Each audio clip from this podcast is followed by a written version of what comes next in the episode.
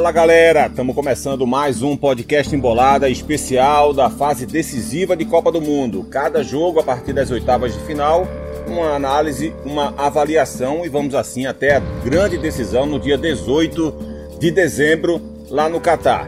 Estamos chegando para falar sobre Marrocos e França.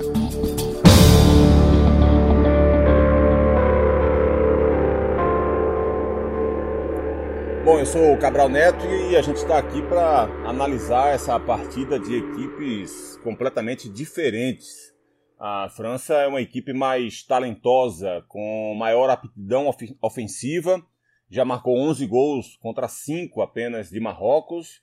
O Marrocos tem um jogo mais de organização e força coletiva, tendo melhor desempenho na defesa.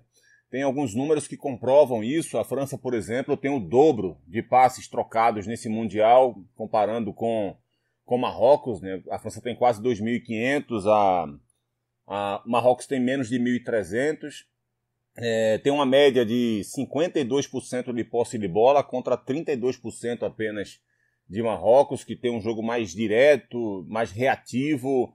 É, em finalizações são 77 a 41 e, na direção certa, Marrocos tem a metade dos 28 chutes certos na direção do gol que a França deu. Marrocos tem 38 ataques pela ponta direita e 39 pela esquerda. A França tem 85 pela direita e 89 pela esquerda. Então, percebam essas diferenças ofensivas é, em relação às duas equipes. Já os números defensivos apontam um time de Marrocos bem mais forte. Marrocos tem, por exemplo, mais de 2 mil pressões exercidas por seus jogadores para recuperar a posse de bola, contra 1.249 da seleção de, da França. Marrocos sofreu apenas um gol, e mesmo assim foi um gol contra.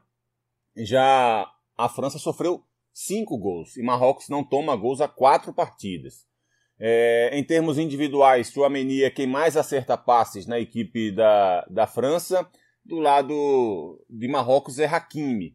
E eu queria começar essa análise do jogo muito focada nessa questão do Hakimi, porque vai ser muito importante. Vai haver um duelo fundamental para a partida. No jogo passado, é, Mbappé não fez, não teve uma boa atuação. E isso se deveu muito à forte marcação exercida pela Inglaterra, especialmente pelo Walker, lateral direito inglês, que impediu muito dos avanços, muitas das jogadas a, do Mbappé. Inclusive, a Inglaterra conseguiu evitar várias vezes que ele fosse acionado no jogo. Mbappé é o jogador mais procurado no ataque da França, por razões óbvias, mas ele teve muito menos é, passes recebidos nesse jogo do que o normal, e todas as vezes em que recebeu houve uma pressão muito mais forte em cima dele. E isso bastou para a gente acompanhar, para a gente ver uma França bem menos agressiva. A Inglaterra acabou sendo melhor na maior parte do jogo. Teve a chance, inclusive, do empate com o Harry Kane de pênalti na reta final do jogo. Ele acabou desperdiçando a chance de, pelo menos, levar para a prorrogação. Mas, mesmo assim, a França acabou passando. A gente já sabe disso. A França está na decisão. Mas acho que esse é um ponto fundamental a ser observado. Certamente, Marrocos vai tentar também fazer com que o Kylian Mbappé não seja tão participativo no jogo. E o Hakimi vai ser uma peça fundamental para isso, por ser o lateral direito e por via de regra ser o maior responsável pela marcação em cima dele. Pelo menos inicialmente essa é a perspectiva.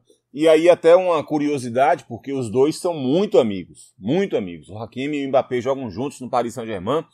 E você está lembrado daquela comemoração que o Hakimi fez quando bateu o pênalti decisivo no desempate contra a Espanha, que ele ficou imitando, comemorando, imitando um, um pinguim, aquilo foi uma homenagem ao Mbappé.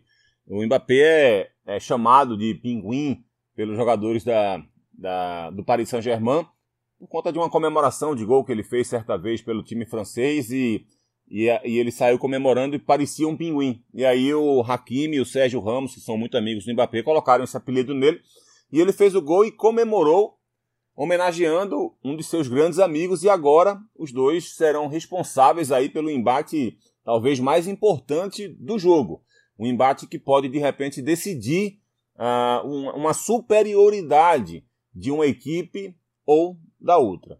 Marrocos tem um jogo, como a gente já falou, baseado mais no seu sistema de marcação. Isso não significa dizer que seja uma retranca, não é. É uma forma diferente de jogar, cada um tem a sua forma. Algumas equipes são mais equilibradas, outras são mais ofensivas, outras são mais defensivas.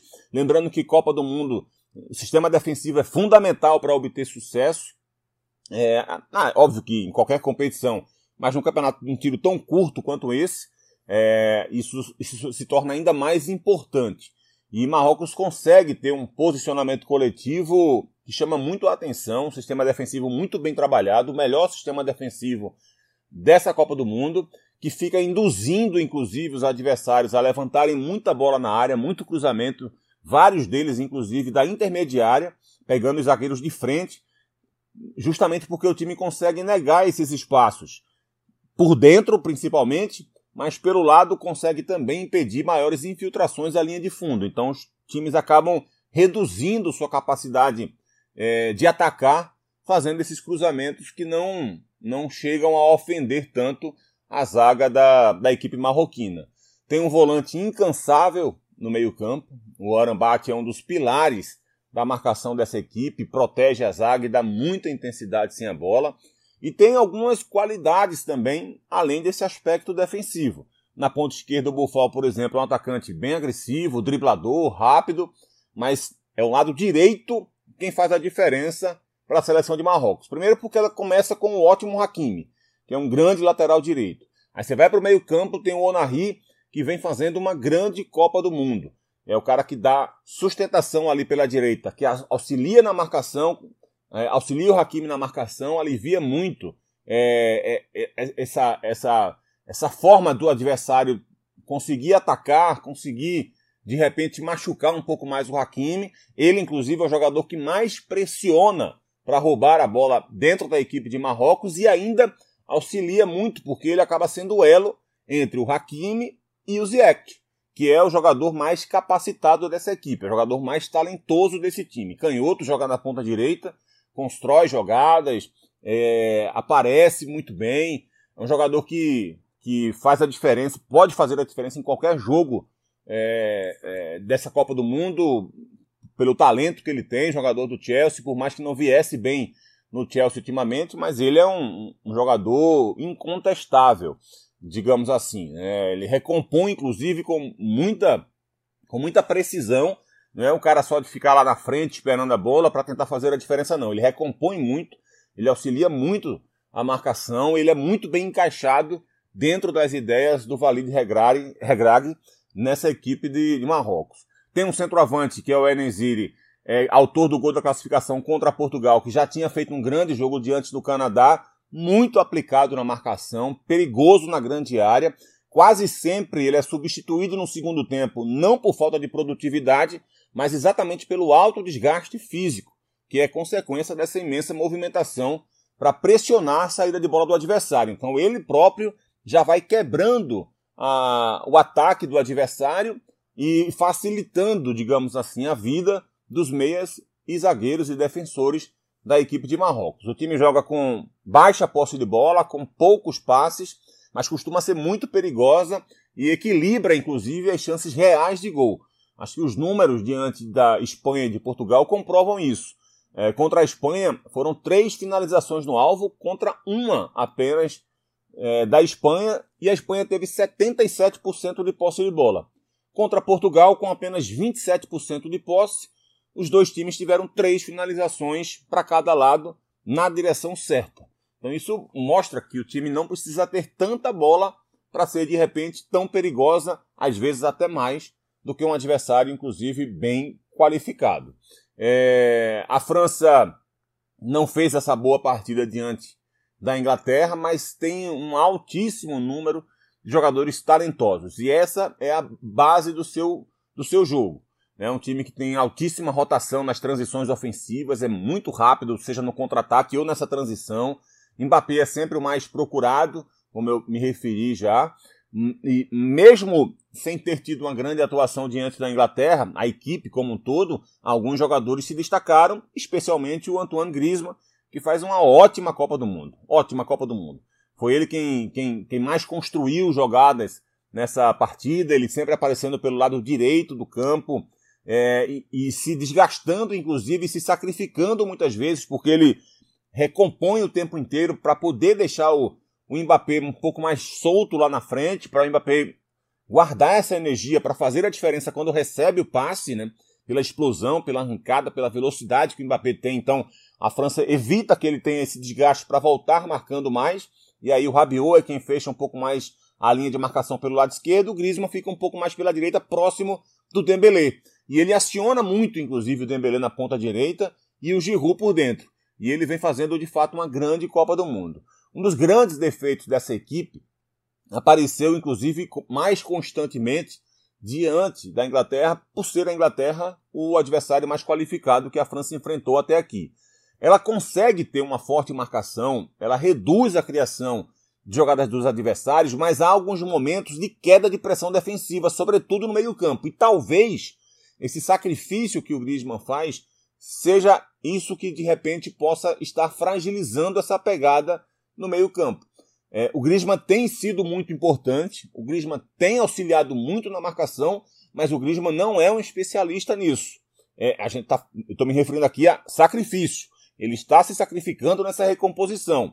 Então, dentro da medida do possível, do que, do que representa essa expressão sacrifício né, né, nesse contexto aqui, é, a gente precisa observar que ele não vai recompor como o Rabiot faz, que, que é mais especialista nisso, muito menos como o Chouameni, como o Dembélé, que já se acostumou a fazer isso, jogando pelo lado do campo. Então, é evidente que isso pode ter, de fato, ser a, a, a razão para esses momentos de menor pressão exercida pela França. Isso muitas vezes acaba deixando a equipe mais vulnerável atrás e expondo um pouco mais a zaga em alguns momentos da partida.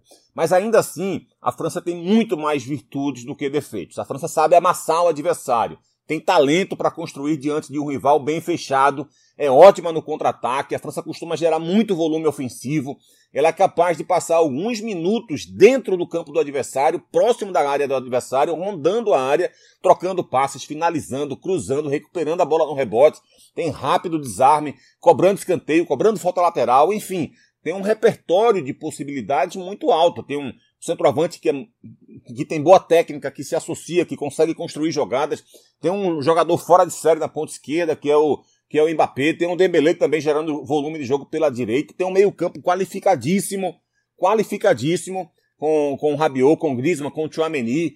Então esse, esse, esse meio-campo mais talentoso, que talvez seja a razão pela qual o time se, se torne vulnerável em alguns momentos, como a gente conversou agora há pouco, mas é também responsável pelo grande volume gerado pela equipe via de regra. Não foi tanto assim diante da França, diante da Inglaterra, perdão, mas essa foi uma exceção à regra. O comum é ver uma França muito mais em cima do adversário, demonstrando todo esse repertório que tem.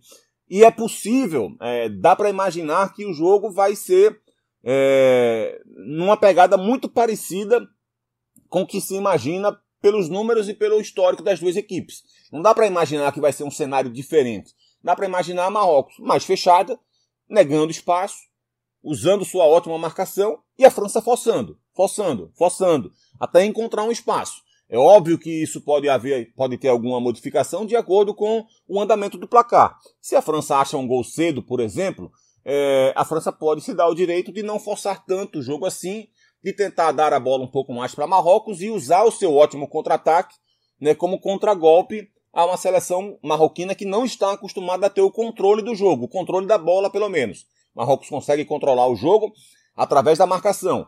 Talvez não consiga através da posse de bola. Então isso pode ser um fator diferencial dependendo do andamento do placar do jogo.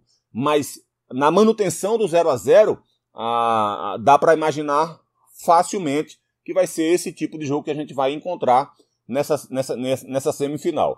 É claro que a França é favorita, mas Marrocos se mostrou o time mais forte diante de tantos outros favoritos até aqui na Copa do Mundo. É isso, galera. Um abraço para você, muito obrigado pela companhia em mais um podcast Embolada especial de Copa do Mundo. Tchau, tchau.